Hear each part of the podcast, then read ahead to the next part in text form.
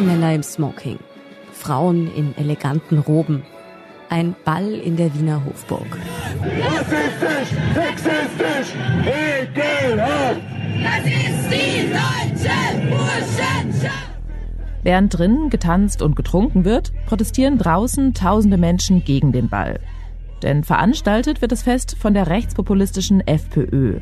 Und die freut sich über ganz besondere Gesellschaft. Es ist eines der zentralen Veranstaltungen der völkischen Rechten in Österreich, bei der eben Rechtsextreme massenhaft aufkreuzen. Und nicht nur das. Der Ball gilt als internationales Vernetzungstreffen der Rechten. Ehrengast war die Marine Le Pen vom französischen Front National, also eine der führenden Rechtsextremistinnen damals. Der russische Rechtsextremist Alexander Dugin war auch schon dort. Nach zwei Jahren Corona-Pause tanzen Europas Rechte jetzt wieder in der Hofburg. Und zwar ausgerechnet am 24. Februar. Für Europa ist der 24. Februar wahrscheinlich auf lange Zeit einfach ein todtrauriger Tag, weil da sich der Angriffskrieg Russlands auf die Ukraine genau ein Jahr jährt. Und dass man dann an so einem Tag einen Ball feiert, ist seltsam. Doch damit nicht genug. Laut Presseberichten gibt es Befürchtungen, russische Ehrengäste könnten auf dem Ball auftauchen. Die Organisatoren des Balles sagen, sie können es nicht verhindern, weil sie erkennen ja nicht jeden, wenn der da eine Karte kauft. Ich bin Lucia Heisterkamp vom Spiegel. Und ich bin Antonia Raut vom Standard. In dieser Folge von Inside Austria schauen wir darauf, wie Rechtsextreme mitten in Österreichs Machtzentrum feiern. Und das ausgerechnet am Jahrestag des russischen Angriffskriegs. Wir erklären, wer hinter dem Akademikerball steckt und womit die Veranstaltung in der Vergangenheit immer wieder für Schlagzeilen sorgte. Wir blicken auf Proteste gegen den Ball und wir fragen, warum der Tanz der Rechtsextremen ausgerechnet in der Wiener Hofburg stattfinden darf.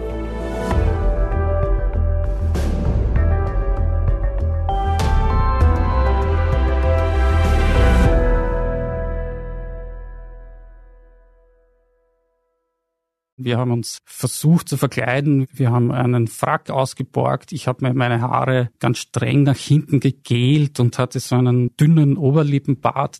Das ist Rainer Schüller. Er ist stellvertretender Chefredakteur beim Standard und hat lange über österreichische Innenpolitik berichtet.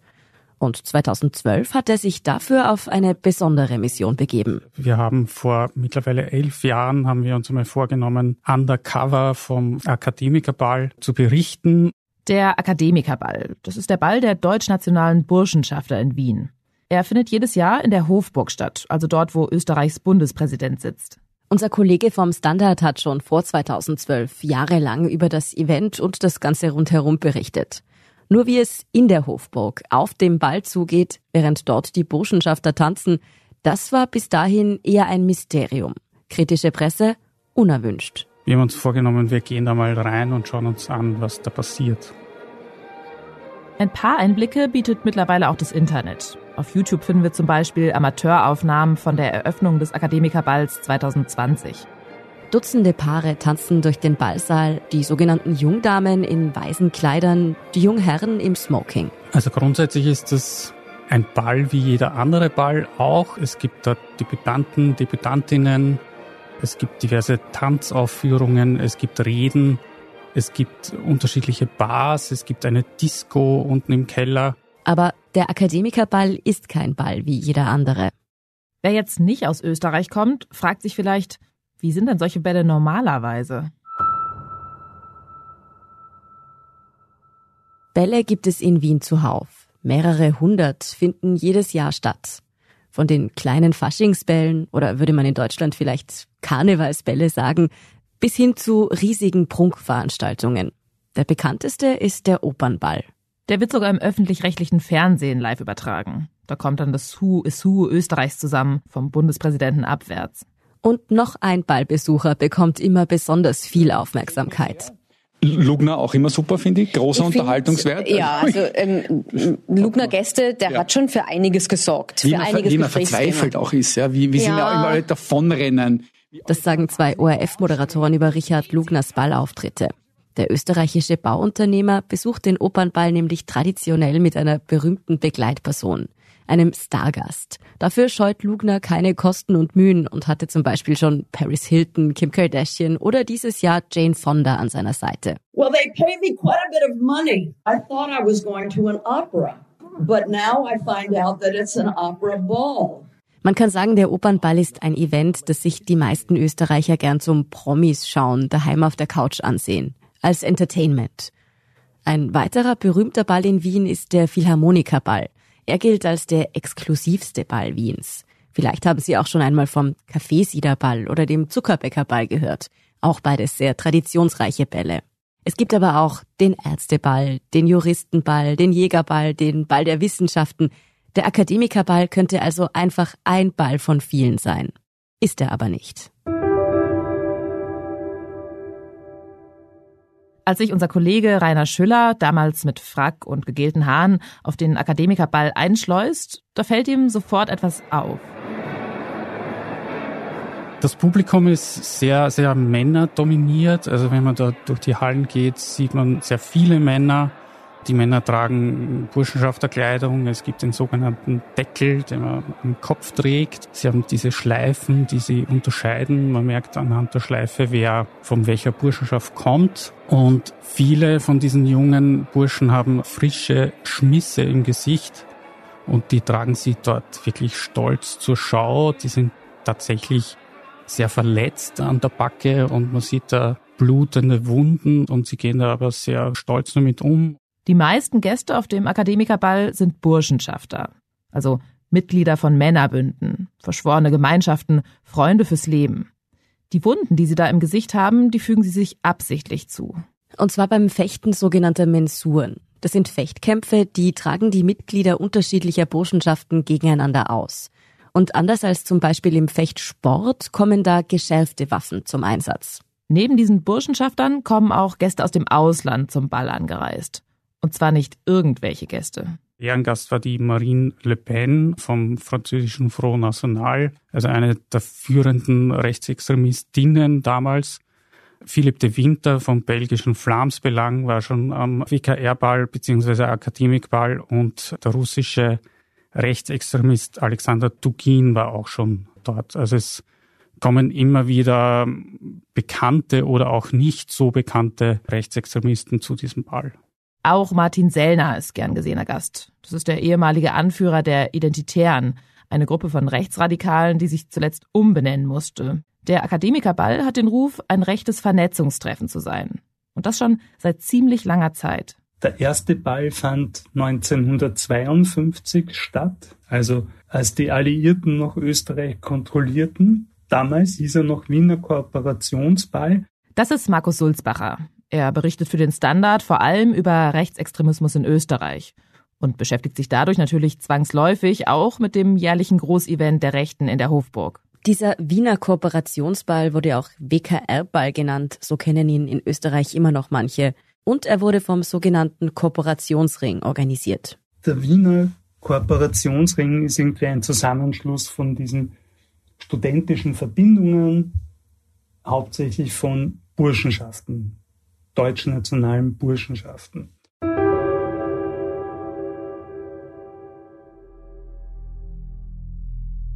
Diese Burschenschaften werden der völkischen Rechten zugeordnet. Und an dieser Stelle müssen wir vielleicht mal kurz erklären, was das eigentlich genau heißt. Also unter völkischer Rechte versteht man diese Betonung aufs Volk und damit ist das deutsche Volk gemeint. Und das ist eben auch dieser Gedanke von vielen Deutschnationalen, dass Österreich ein Teil Deutschlands wäre und dass beide Länder eigentlich zusammengehören. Hier müssen wir gleich einmal sagen, dass Deutschland und Österreich je wieder ein Land werden, das verbietet der österreichische Staatsvertrag von 1955. Denn auf diesem Gedanken, dass es ein deutsches Volk gibt, das in einem Reich leben soll, bauten die Nationalsozialisten ihre menschenverachtende Ideologie auf und haben damit unter anderem ihre grausamen Verbrechen gerechtfertigt. Diese Idee mit dem deutschen Volk überlebt trotzdem bei vielen Burschenschaften bis heute. Das Idealbild wäre natürlich blond und blauäugig und es ist hauptsächlich eine Abgrenzung gegen andere Völker oder eben auch gegen Religionen. Deshalb nehmen viele Burschenschaften in Österreich zum Beispiel keine Menschen mit Migrationshintergrund auf. Außer natürlich, es ist ein deutscher Migrationshintergrund.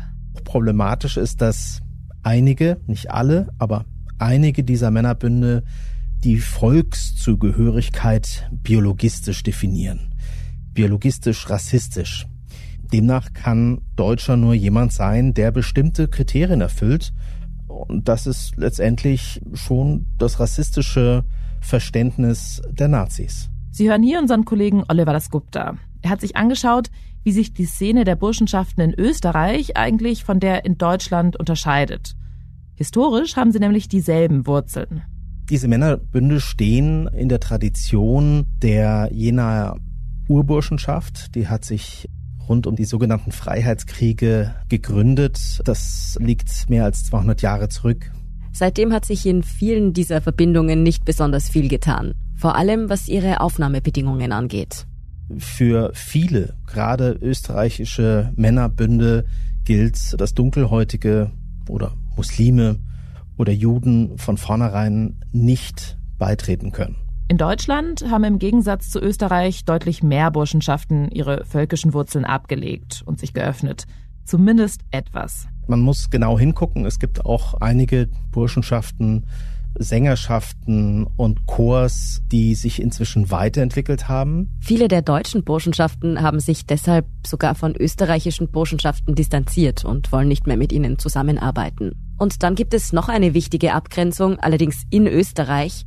Nicht alle Burschenschaften bzw. Studentenverbindungen in Österreich gehören zur völkischen Rechten. Also es gibt diese völkischen Flügel mit den schlagenden Burschenschaften und dann gibt es auch noch katholische Burschenschaften, den Kartellverband. Der unterscheidet sich eben von den deutschen nationalen Burschenschaften vom Weltbild her. Man ist wesentlich liberaler, ist zwar noch immer ein Männerbund, aber man ist liberaler diese katholischen Studentenverbindungen nennen sich selbst nicht Burschenschaften und haben mit dem Ball in der Hofburg nichts zu tun. Der Akademikerball wird von den deutlich weiter rechts stehenden Burschenschaften organisiert. Und wie völkisch diese Verbindungen sind, mit ihrer großdeutschen Einstellung, das fällt auch unserem Kollegen bei seiner Undercover-Recherche sofort ins Auge. Da gibt es so den großen Festsaal, wo getanzt wird und wo die ganzen Reden geschwungen werden. Und in diesem Festsaal ist ganz oben eine riesige deutsche Fahne gehisst worden. Und das fand ich schon sehr, sehr befremdlich. Man muss sich vorstellen, die Hofburg ist ja nicht weit weg vom Heldenplatz, wo damals Adolf Hitler gestanden ist und einmarschiert ist. Und dort wird dann die deutsche Fahne in einem österreichischen Festsaal gehisst. Das ist schon eher, eher seltsam. Die Hofburg ist nämlich nicht nur nahe am Heldenplatz. Sie ist sozusagen das Zentrum der Republik. Nebenan residiert der Bundespräsident. Das Gebäude gehört dem Staat. Da ist das schon irgendwie höchst problematisch, wenn solche Räume für so einen Ball zur Verfügung gestellt wurden. Das sahen auch die Betreiber, also die, die diese Räumlichkeiten vermietet haben, so und wollten nach 2012 eben ihre Räumlichkeiten den Burschenschaften nicht mehr zur Verfügung stellen. Die Betreiber sind die Wiener Kongresszentrum Hofburg Betriebsgesellschaft. Dieses Unternehmen entscheidet darüber, wem es die Saalräume vermietet. Und tatsächlich wird den Betreibern der Ball der Rechtsextremen irgendwann zu wild. Ende 2011 geben sie bekannt, dass die Hofburg nach der nächsten Ballsaison nicht mehr für den Kooperationsball zur Verfügung steht wegen der politischen und medialen Dimension, die die Veranstaltung angenommen hat. Kurz sieht es so aus, als wäre der Ball 2012, an dem auch unser Kollege teilnimmt, der letzte in der Hofburg. Aber dann kommt eine Partei zur Rettung. Die FPÖ. FPÖ-Politiker zählen nämlich schon seit Jahren zu den Stammgästen am Akademikerball. In dem Jahr, als Rainer Schüller dort ist, sorgt einer von ihnen für einen Skandal. Nämlich der damalige FPÖ-Chef Heinz-Christian Strache.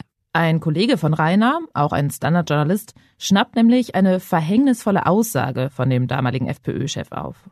Strache hat dann auch im Off, also er hat geglaubt, er sagt es im Off, gesagt, wir sind die neuen Juden. Das muss man sich mal vorstellen. Der FPÖ-Chef vergleicht sich und die anderen Gäste des Balls, also die versammelte europäische Rechtsextreme, mit den Opfern der Nazis. Strache bezieht sich da auf die Proteste gegen den Ball. Auf die kommen wir noch. Ein Parteikollege von ihm, der dabei steht, fügt sogar noch etwas hinzu. Unternehmen, die für den Ball arbeiten, bekämen den Judenstern aufgeklebt. Dieser unsägliche Vergleich, den hat der Standard dann berichtet und damals hat es sehr, sehr große Aufregung darüber gegeben, über diesen antisemitischen Vergleich. Diese antisemitische Aussage von Strache ändert aber nichts daran, dass der Ball im Jahr darauf doch wieder stattfindet. Denn die FPÖ ist mit dem Ball so tief verbunden, dass sie kurzerhand die Organisation übernimmt. Die Veranstaltung wird dann von WKR-Ball in Akademikerball umbenannt. Daraufhin sprang eben die FPÖ ein und dann war es quasi für die Betreiber nicht mehr möglich, oder die wollten es einfach nicht, der FPÖ irgendwie die Räumlichkeiten nicht geben. Also das wäre zu steil für sie gewesen. Also Burschenschaften raushauen, aber FPÖ, das geht nicht. Dass die FPÖ für Burschenschafter einen Ball ausrichtet, hat natürlich einen Grund. Dass in den Reihen der Wiener FPÖ sich wirklich viele Burschenschafter finden. Der Chef der Wiener FPÖ, Dominik Knepp, ist Burschenschafter. Der neuesten Zählung nach sind rund 50 Prozent der Wiener Gemeinderäte slash Landtagsabgeordnete irgendwie Burschenschafter. In diesen Burschenschaften rekrutiert die FPÖ einerseits Mitglieder und Politiker. Aber sie vernetzt sich auch mit anderen rechten Akteuren. Da gibt es zum Beispiel die Burschenschaft Olympia. Die macht keinen Hehl aus ihrer politischen Ausrichtung, veranstaltet Vorträge mit NPD-Politikern und Konzerte mit rechtsradikalen Musikern. Anhand von der Olympia kann man irgendwie auch die Verbindungen zum Rechtsextremismus und der FPÖ sehr gut dokumentieren, meiner Meinung nach. Da gibt es zum Beispiel einen Wiener FPÖ-Gemeinderat, der bei der Olympia ist, und einen Aktivisten, einen Kader der sogenannten Identitären, der ist ebenfalls bei der Olympia. Dann ist dort auch noch ein Mann zu finden, der ein Kreml-Propagandist ist, ein deklarierter Anhänger des russischen Antisemiten und Rechtsextremen Alexander Dugin. Und alle diese umstrittenen Leute tanzen dann beim Akademikerball in der Hofburg übers Parkett. Wer dieses Jahr nicht unter ihnen sein wird, das ist der derzeitige FPÖ-Chef Herbert Kickel. Anders als seine Vorgänger Strache und Hofer an der Parteispitze gehört Kickel nämlich keiner Burschenschaft an. Und er sagt von sich selbst, er könne mit dieser Welt nicht viel anfangen und sei außerdem kein großer Ballgeher. Die Festrede hält deshalb Walter Rosenkranz. Er ist bei der letzten Bundespräsidentschaftswahl ja für die FPÖ angetreten. Inhaltlich grenzt sich Kickel aber überhaupt nicht von den Positionen der Burschenschafter ab. Und an hochrangigen FPÖ-Politikern wird es dort ganz bestimmt auch nicht mangeln. Diese betonen, wenn sie zum Akademikerball befragt werden, gern, wie unpolitisch der doch eigentlich sei. Der Organisator Udo Guggenbichler, FPÖ-Gemeinderat, hat jetzt im Vorfeld gemeint, das ist eine total unpolitische Veranstaltung. Und das stimmt natürlich nicht. Dieser Ball ist höchst politisch, eben weil es ein Ball der FPÖ ist, wo sie sich eben gemeinsam mit Identitären oder Personen aus dem Neonazi-Milieu tanzt und auftritt.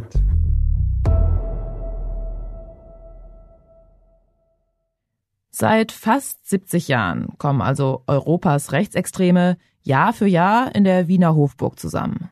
In den letzten beiden Jahren ist der Akademikerball allerdings wegen der Corona-Pandemie ausgefallen. Sehr zum Leidwesen der Burschenschafter. Jetzt aber findet er wieder statt. Und zwar nicht einfach an irgendeinem Tag, sondern am 24. Februar. Das Datum, das wir wahrscheinlich alle nie mehr vergessen werden.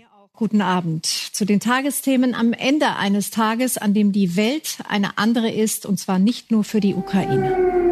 Explosions rocking several cities, including the capital of Kiev, targeting military installations. Russland hat eine große Offensive gegen die Ukraine gestartet. Seit der vorigen Nacht rücken Truppen auf mehrere Landesteile vor. Für Europa ist der 24. Februar wahrscheinlich auf lange Zeit einfach ein todtrauriger Tag, weil da sich der Angriffskrieg Russlands auf die Ukraine genau ein Jahr jährt.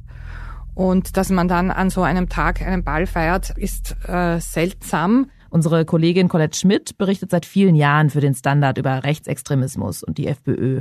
Jetzt muss man sagen, das Datum für den Akademikerball wurde laut den Organisatoren schon Anfang Februar letzten Jahres festgelegt.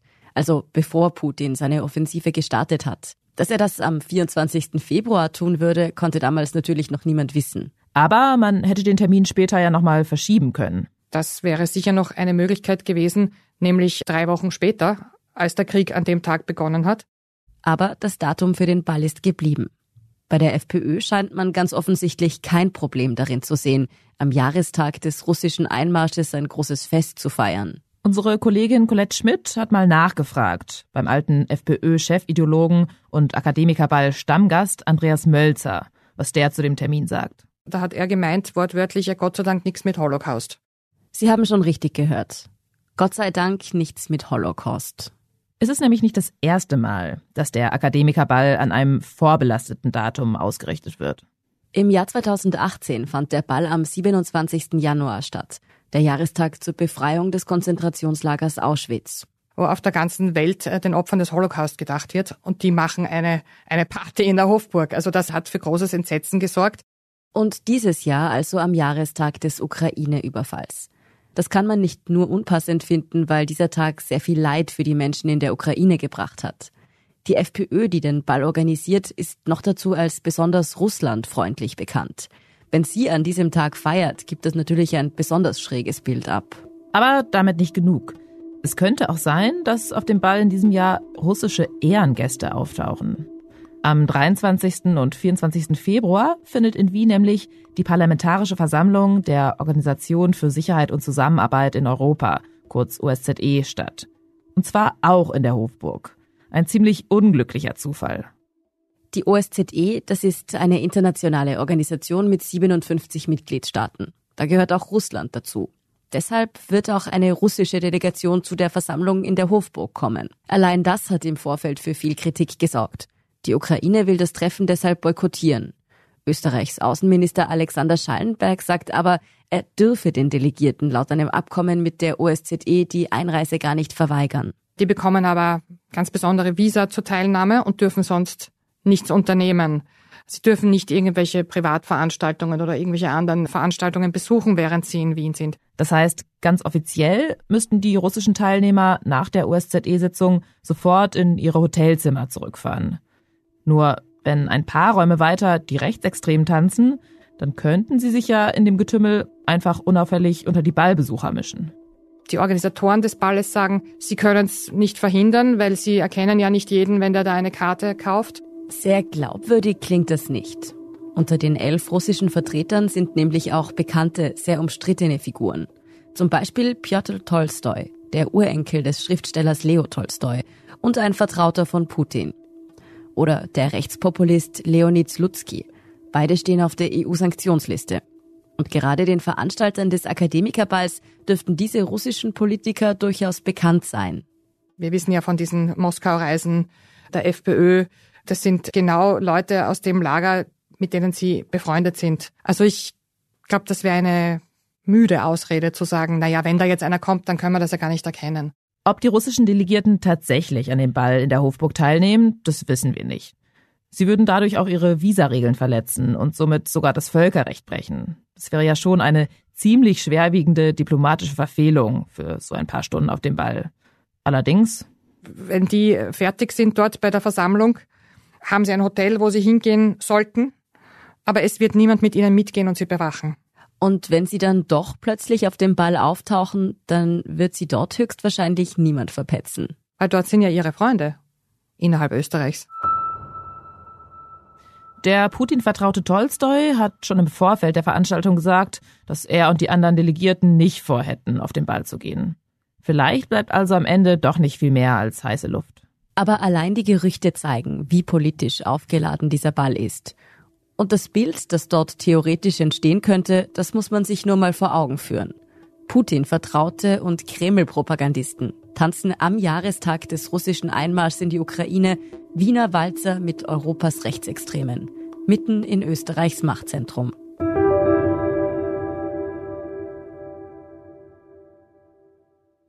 Aber auch wenn sich keine russischen Gäste auf den Ball schleichen, dass da überhaupt Jahr für Jahr Rechtsextreme im Amtssitz des Bundespräsidenten ihren Ball feiern, das klingt doch ziemlich irre. Das wäre ja ungefähr so, als würde die AfD im Berliner Schloss Bellevue zur Party einladen. Vielleicht fragen Sie sich ja auch an dieser Stelle, Kann man diesen Ball der FPÖ nicht verbieten? Da dürfen wir nicht vergessen, die FPÖ sitzt fest im Parlament. Sie ist eine demokratisch gewählte Partei, die zuletzt in Umfragen sogar auf Platz 1 lag. Und jede Partei hat das Recht, ein Fest auszurichten. Wenn dort nichts strafrechtlich Relevantes passiert, wie zum Beispiel Holocaust leugnen, dann äh, kann man nicht präventiv Leuten verbieten zu feiern. Aber das ist ja auch nicht der Punkt. Es ist der Punkt, dass es in der Hofburg ist. In einem Machtzentrum auch geografisch von unserer Republik. Also ein Gebäude, das uns allen gehört noch dazu. Das ist das Problem, das sehr viele immer wieder haben und hatten. Wir haben es ja schon einmal erwähnt. Die Vermietung der Hofburg übernimmt die Wiener Kongresszentrum Hofburg Betriebsgesellschaft. Und die argumentiert, dass sie einer Partei, die im Parlament sitzt, nicht verbieten kann, die Hofburg zu mieten. Auch wenn die FPÖ die Räume dann im Grunde den Burschenschaften überlässt. Aber immer mehr Menschen in Österreich wollen sich nicht damit zufrieden geben, dass die FPÖ mit ihrem Trick so einfach durchkommt.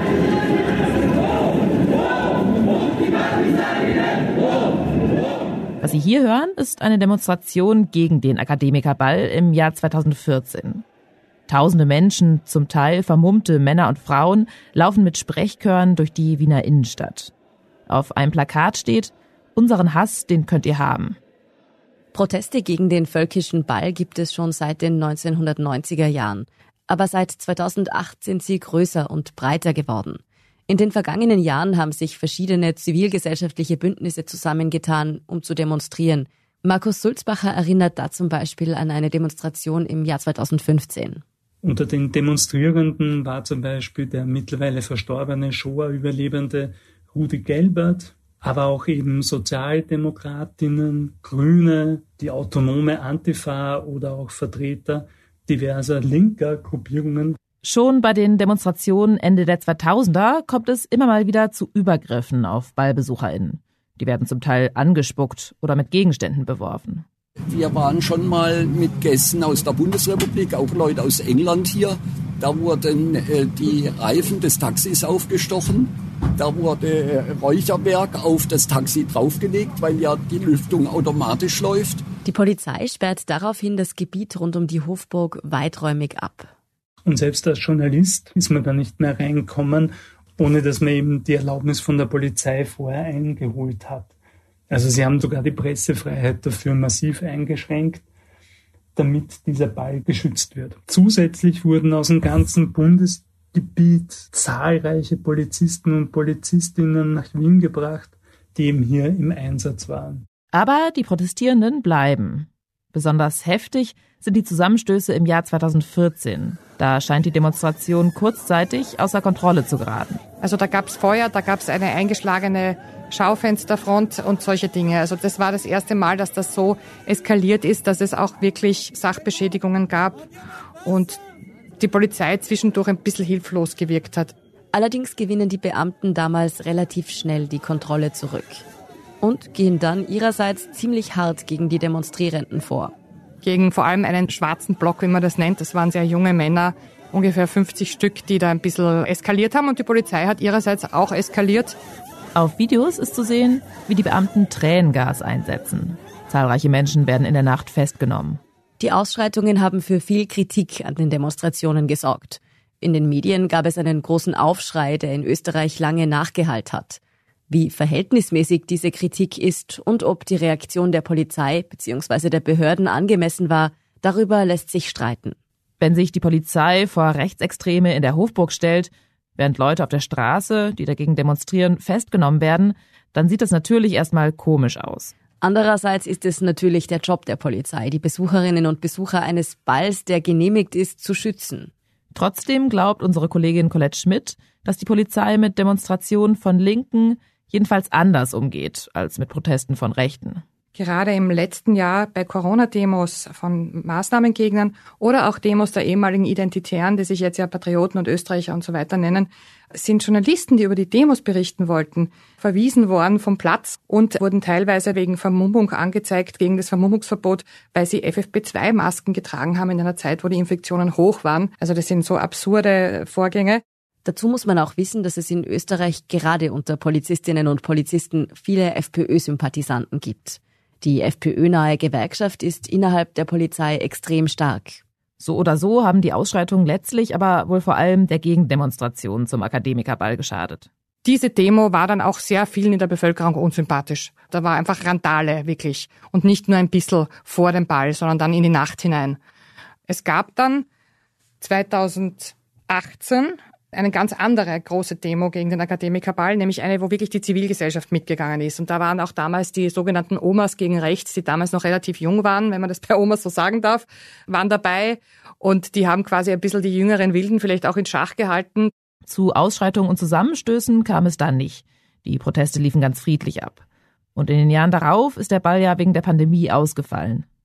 Ich glaube, jetzt mit dieser russischen Komponente müssen wir ganz sicher mit größeren Protesten rechnen. Die Frage ist jetzt wieder, ob sich die Zivilgesellschaft da auch einschaltet oder es in einer kleinen Gruppe bleibt. Wenn da wieder eine breitere Bevölkerungsmasse mitgeht, dann ist es meistens auch ruhiger in Wirklichkeit. Wir veröffentlichen diese Folge am Nachmittag des 24. Februars. Es sind also noch wenige Stunden, bis der Akademikerball beginnt. Was heute Abend dann wirklich vor der Hofburg passiert, wissen wir jetzt natürlich noch nicht wie viele Menschen sich an der Demonstration beteiligen, ob es zu Ausschreitungen kommt, wie die Polizei agiert. Und auch was in der Hofburg geschieht, können wir noch nicht sagen. Welche rechten Politiker Walzer tanzen werden, ob sich wieder jemand antisemitisch äußern wird und ob tatsächlich die russischen Delegierten vom OSZE-Treffen ihr Glück an der Abendkasse versuchen. Eine Kollegin von uns vom Standard wird bei dem Ball dabei sein und uns darüber berichten. Mittlerweile wird Presse dort nämlich toleriert. Was wir aber schon jetzt mit Sicherheit sagen können, dass Europas Rechte mal wieder in der Hofburg zusammenkommen und dort am Jahrestag des russischen Angriffskriegs ihren Ball feiern, das gibt ein verheerendes Bild von Österreich in der Welt ab. Aber der Ball bringt Österreich in eine Zwickmühle. Muss man, aus demokratischen Gründen, ein Fest im Herz der Republik tolerieren, auf dem sich Menschen tummeln, die mitunter eine Gefahr für die Demokratie darstellen? Im Moment lautet die Antwort von offizieller Seite ja. Doch Teile der Bevölkerung sind anderer Meinung. Und es sieht nicht so aus, als würden die Proteste gegen den Ball abreißen. Vor allem jetzt nicht, wo die FPÖ in den Umfragen wieder zu alter Größe aufsteigt. Inside Austria hören Sie auf allen gängigen Podcast-Plattformen, auf der Standard.at und auf spiegel.de. Wenn Ihnen unser Podcast gefällt, folgen Sie uns doch und lassen Sie uns ein paar Sterne da. Kritik, Feedback oder Vorschläge zum Podcast wie immer gerne an insideaustria.spiegel.de oder an podcast.derstandard.at. Unsere journalistische Arbeit können Sie am besten mit einem Abonnement unterstützen. Und unsere Hörerinnen und Hörer können mit dem Rabattcode Standard drei Monate lang für 30 Euro das Angebot von Spiegel Plus testen und 50 Prozent sparen. Alle Infos dazu finden Sie auf spiegel.de slash der Standard. Alle Links und Infos stehen wie immer auch in den Show Notes zu dieser Folge. Danke fürs Zuhören und allen, die auch hinter den Kulissen an diesem Podcast mitwirken. Das waren diesmal vor allem Scholt Wilhelm, Ulla Reismann und Christoph Grubitz. Ich bin Lucia Heisterkamp. Ich bin Antonia Raut. Wir sagen Tschüss und Baba.